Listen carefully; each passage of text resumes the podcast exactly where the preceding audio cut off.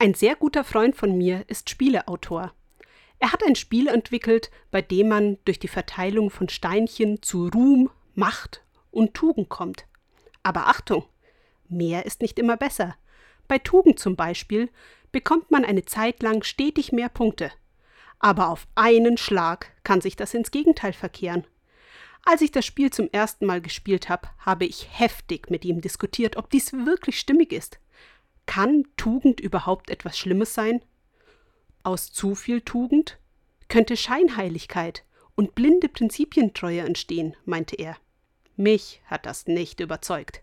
Tagelang habe ich nach passenden Alternativen gesucht, und letztendlich hat er sich für Frömmigkeit entschieden. Ich bin mir nicht sicher, ob mir das besser gefällt.